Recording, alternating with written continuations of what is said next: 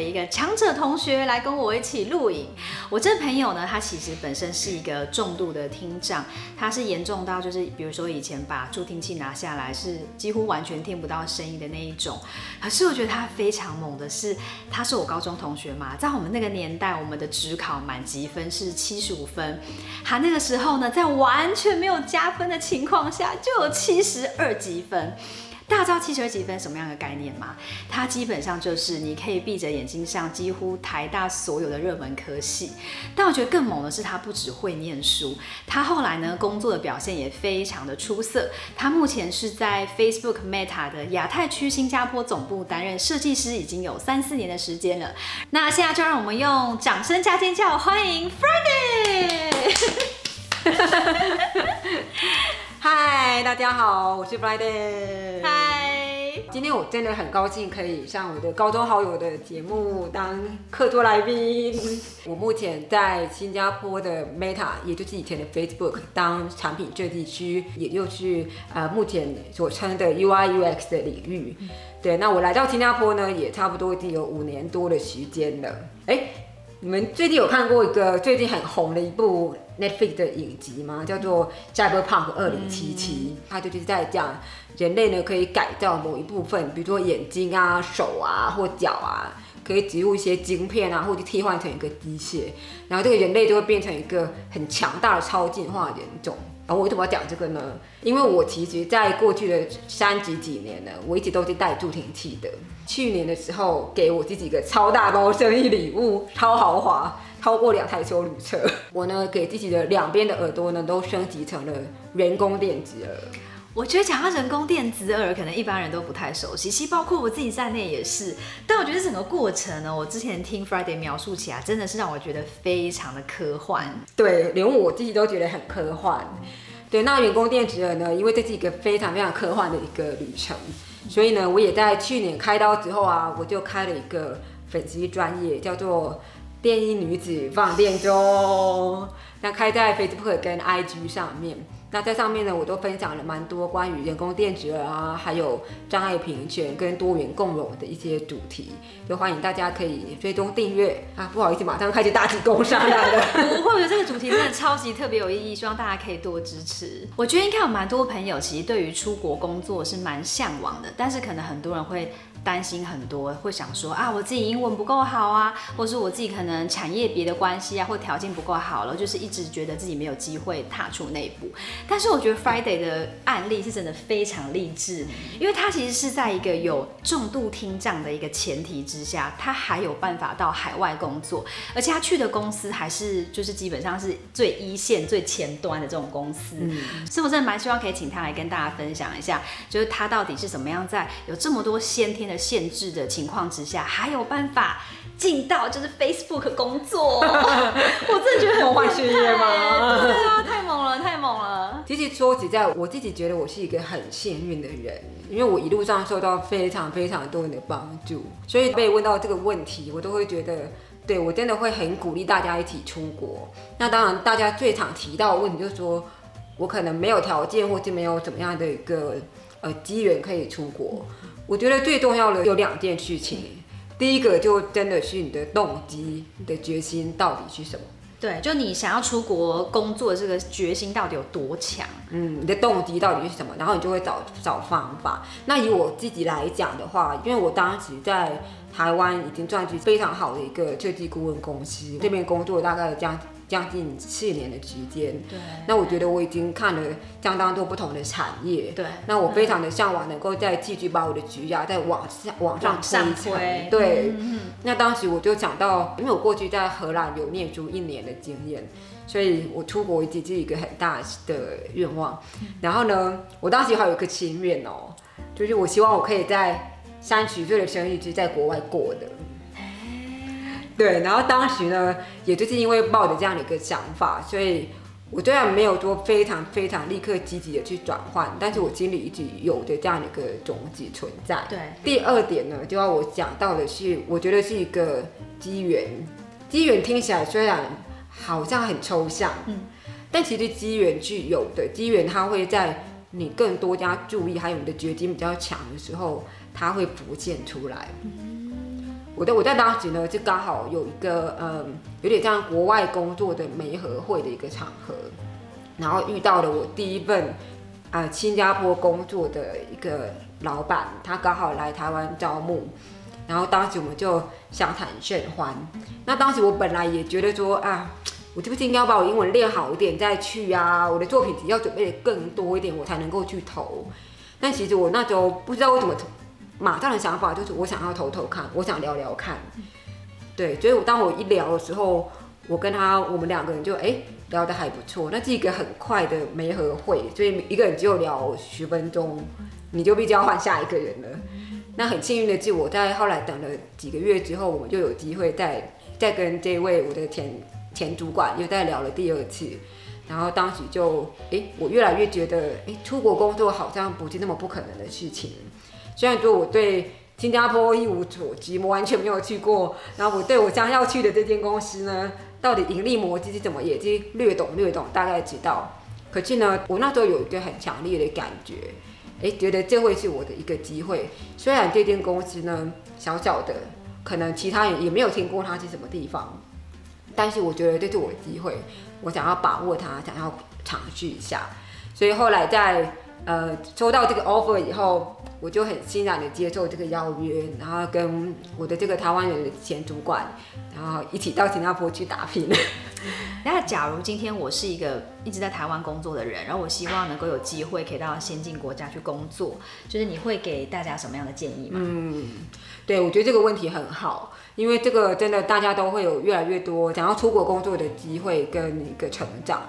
那对我来说，我目前在新加坡的职涯已经迈进第五年左右。那我会觉得，嗯，这整个旅程啊，真的就很像在搭火车一样，起点站到了下一站，然后看到这一站的风景，然后看到下一站还有怎么样开拓的可能性，以后我又再到了下一站。那为什么我要这样说呢？因为大家知道，其实我在第一个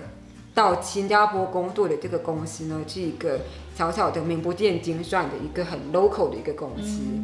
那员工人数大概多少啊？哦，员工人数的话，我觉得那时候应该有十个而已吧，那真的是很小的公司，是一个很小很紧密的一个对团队嗯对。但我当时呢，我其实拿到这个 offer 呢，我没有想太多，我没有很执着在说，我一定要到 Google，我一定要到 Meta，是因为我很明确的可以看到这个工作可能会带给我的机会。第一个，他在新加坡。然后第二个，他的创办人是前雅虎一间很很有能力的人出来共同创办的。第三个就是因为我跟我的主管当时聊天聊起来，我感觉很好，我觉得我可以跟这个人一起去探索更多的未知。然后，所以我当时对整个环境，我对新加坡了解不多，哎，大家不要学我，大家应该要了解一下当地是怎么样的。但我对新加坡了解没有非常非常多，我对这间公司也就大概的了解，我就决定我要拿下这个机会，然后离开我当时已经在在我的前公司待了大概四年左右，就很算是蛮勇敢的一个决定吧。对啊，超对啊，然后就决定说我要踏出这一步，然后就到新加坡去工作。对，没错。所以基本上你是慢慢慢慢逐步到现在对，然后然后最有趣的事情是我当时加入之后啊，大概也就半年的时间吧，这个公司就被全世界最大的 co-working space WeWork 给收购了，然后在东南亚成为 WeWork 的据点，然后就开始逐步的扩大，所以我就刚好哎，从一个很小十个人的团队，突然变成几千个人大公，司，突然变成全世界最大。对，变成全世界最大独角兽。对对对，然后也因为这样子，我在 WeWork 有这个像 PM 啊、Product Designer 的经验，所以呢，也后来也让我在求职的路上也有有这个经历的加分，也有很多的帮助。所以你看，我就从一个很小的公司，然后再到 WeWork，然后再到 Meta 这样的一个大公司。然后我就发现，哎，身边很多朋友其实也都是这样子的，就是从一个可能小小的公司啊，然后到一个比较大一点的，再到更大的地方，就真的就像坐火车一样，你要到这里才会有到下一个站的可能性。也鼓励大家，如果有机会的话，真的就是可以抓住那个机会，然后，嗯，你到那里才会看到下一站的风景。对。对，当然说我们身边也是有一些神人朋友，很夸张，他真的是可以直接就是一毕业就直接进 Google，Google 完之后直接去美国 Google，也是有这种神人。对但是根据我们观察，大部分可能百分之七八十的朋友，包括我自己身边的朋友啊，还有 Friday 朋友，还有我的老公在内，其实大部分人都是有一个蛮明确的成长的轨迹。嗯，大家就慢慢慢慢逐步成长，像爬楼梯这样，最后才到达自己真正想去的地方。对，就是一步登天这种事情太太少发生。我想到我们两个其实都是普通高中毕业，我们并不是那种从小念欧洲学校或美国学校的学生。但是新加坡它虽然是亚洲国家，不过它毕竟还是沟通都以英文为主嘛。再加上 Friday 它其实本身是有听障、听觉障碍的。那你刚开始去新加坡，马上进到这个全英文的职场环境，你有没有觉得有什么特别辛苦的地方，或觉得压力特别大的地方？有啊，我其实光想就觉得应该蛮可怕的，真的就对于第一次刚去那边的人来说，对，而且其实我去刚我去之前，我对新加坡真的毫无研究。你根本没去过，是不是？我真的没有去过。然后我那时候还去还怎样，你知道吗？因为跟我朋友一起去斯里兰卡玩，然后我们就运用那个回程转机飞回来直接降落新加坡，大概大概一下下，然后马上探查一下，还没有没有住哦，就探查一下这个很热的地方。对，因为其实去到一个国家，你去玩跟去那边念书，跟你去那边工作，它其实是三件完全不同的事情。对，就这样珊珊讲的，我觉得我去到第一个挑战，真的就是语言。嗯，最基本的。那我当时遇到困难呢，主要是在呃，我的团队有蛮多新加坡的同事跟外国同事们。大家都知道，我们在台湾学的通常比较美式一点，美式的语言，所以在新加坡的呃比较 local 的人，他们喜欢讲 English。对，我一开始真的真的觉得很困难，因为这是一种很多元的语言混合在一起的语言。那第二个是讲话非常的快，嗯嗯，然后加上我们团队大家都，你知道讲话都溜的不得了啊，很快当时很明显的就可以感觉到，我跟同事如果用呃一般工作语言是 OK，、但我觉得聊天聊不起来，你知道吗？就会觉得很很有点挫折那种感觉。对对，嗯，然后我那时候就觉得 OK，那应该就我要去加强我的英文。嗯，可是我有很就很觉得说，哎、我们学英文学了那么久，到底为什么还是没办法没办法跟老外一样，没办法讲得很顺？特别其实我以前还曾经到荷兰留学过一年，那我当时分析的结果，我觉得有两个，第一个是。呃，我因为刚开始工作就有压力，那压力会让我面对任何事情都很紧张，很怕听漏任何一个字，很怕听错一个字。那我越紧张，我越听不懂，越回答不好。看到别人好像表情很困惑，就很紧张。对，那第二个是真的在工作方面的英文，我也知道的不够多。所以我在这两个方面呢，就做一些努力。比如说，在比较紧张这个部分，其实就是多多的去参与专案啊，然后跟我老板，嗯嗯，就是跟我的老板去多多认识啊，了解一下，然后怎么样越来越熟以后就比较不会害怕。那第二个点是我后来就真的找了线上的英文家教，那固定的每一周大概都至少有两到三个小时的家教时间，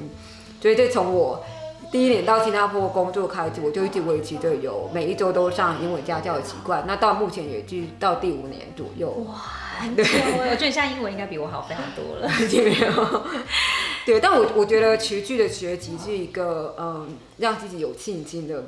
一种很重要的方式，因为你会看到你的成长跟进步，而且学语言真的也不是一触可及的，就会慢慢的会从哎、我知道这个情况该怎么讲，跟哎、我知道。我要怎么讲才不会紧张？这个事情是可以慢慢累积起来的。对也不敢说我现在英文有多好，但我会觉得，哎、现在回顾来看过去那个时候刚开始很很生涩那种样子啊，其实都非常的正常，真的。真的，我觉得英文学习好一个蛮重要的关键，真的是你要一直不停的持续，就跟弹钢琴有点像。对。你你一天猛练根本不会有效，但如果你一直长期以来一直不停的去持续它，就慢慢真的可以看到成果。嗯而且学语言像英文的话，第一个一定是敢讲，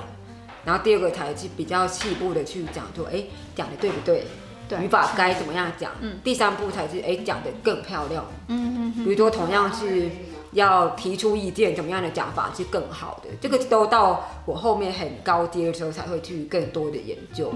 然后我一开始也 focus 在嗯讲一般的工作上面，然后后面我慢慢的开始去发展更多，比如说写作的技巧，因为工作上你要写很多嗯分享的文章啊，或者怎么去发布的产品这些，这都是很后面才去慢慢安排的，对，慢慢来。哎、我真的觉得找家教是个不错的方法，因为我马上想到我那时候在英国念书的时候，我有某一个朋友，就他本身也是英文超级好那种，可是他那时候也是在英国，也是有找家教，然后专门就是去处理他的口音，他希望他的口音可以有非常标准的英式发音。嗯，对对对，所以我觉得好可怕，就是英文已经很好的人还这么的认真，我到底在干嘛？然 后就看看我们的。好，那我们就来 recap 下今天聊天的重点。那我们请 Friday 帮我们 recap 一下，有四个四大点。OK，好，那我们今天谈到的第一个重点呢，就是我认为在出国的最大的一个关键呢，还是在第一点起心动念。没错，因为起心动念是一切的源头。当我们有这个很强烈的 motivation，有有很强烈的意念，讲着我们未来想要到怎么样的地方，它会帮助我们来到第二个重点，就是让我们身边原本可能就有的机缘慢慢的浮现出来。那有了这些机缘慢慢浮现出来之后呢，你就会开始有机会可以评估啊，去看看哪一个机缘对你的未来是最有帮助的。同时呢，我们也谈到了第三点，我们通常在一步登天的案例是非常非常少的。大部分时候呢，我们的人生都像坐一列火车一样，从这一站到下一站，然后慢慢的到看到最后一站的风景。所以呢，我们在每个机缘都会去把握着去想象说下一站可能会怎么样带我们到不同地方去。对，然后最后一点我们也谈到了，嗯，出国之后不可避免的我们会遇到一些语言上的困难。那对我来说，语言学习是没有捷径的，它是滴水穿石的。你从这个语言可能一开始讲不好，不敢讲，慢慢的透过练习啊，透过家教课啊，更多更多吸收，让自己的语言变得讲得更漂亮，更有激情。对，所以我们今天的分享呢，就希望对大家有一些帮助，主要是嗯。让大家感觉到说，出国工作不是一个这么可怕，也不是一个很不可能的机会。我可以做得到，大家也都可以做得到。没错，严重听障都可以做到。好，那今天就是这集影片的分享。假如喜欢的话，欢迎大家可以 follow 定女子放电中的脸书粉砖还有 IG。假如喜欢我们的影片的话，也可以订阅珊珊女子的 YouTube 频道跟 Podcast 节目。好，那我们就下礼拜再见喽，拜拜，拜拜。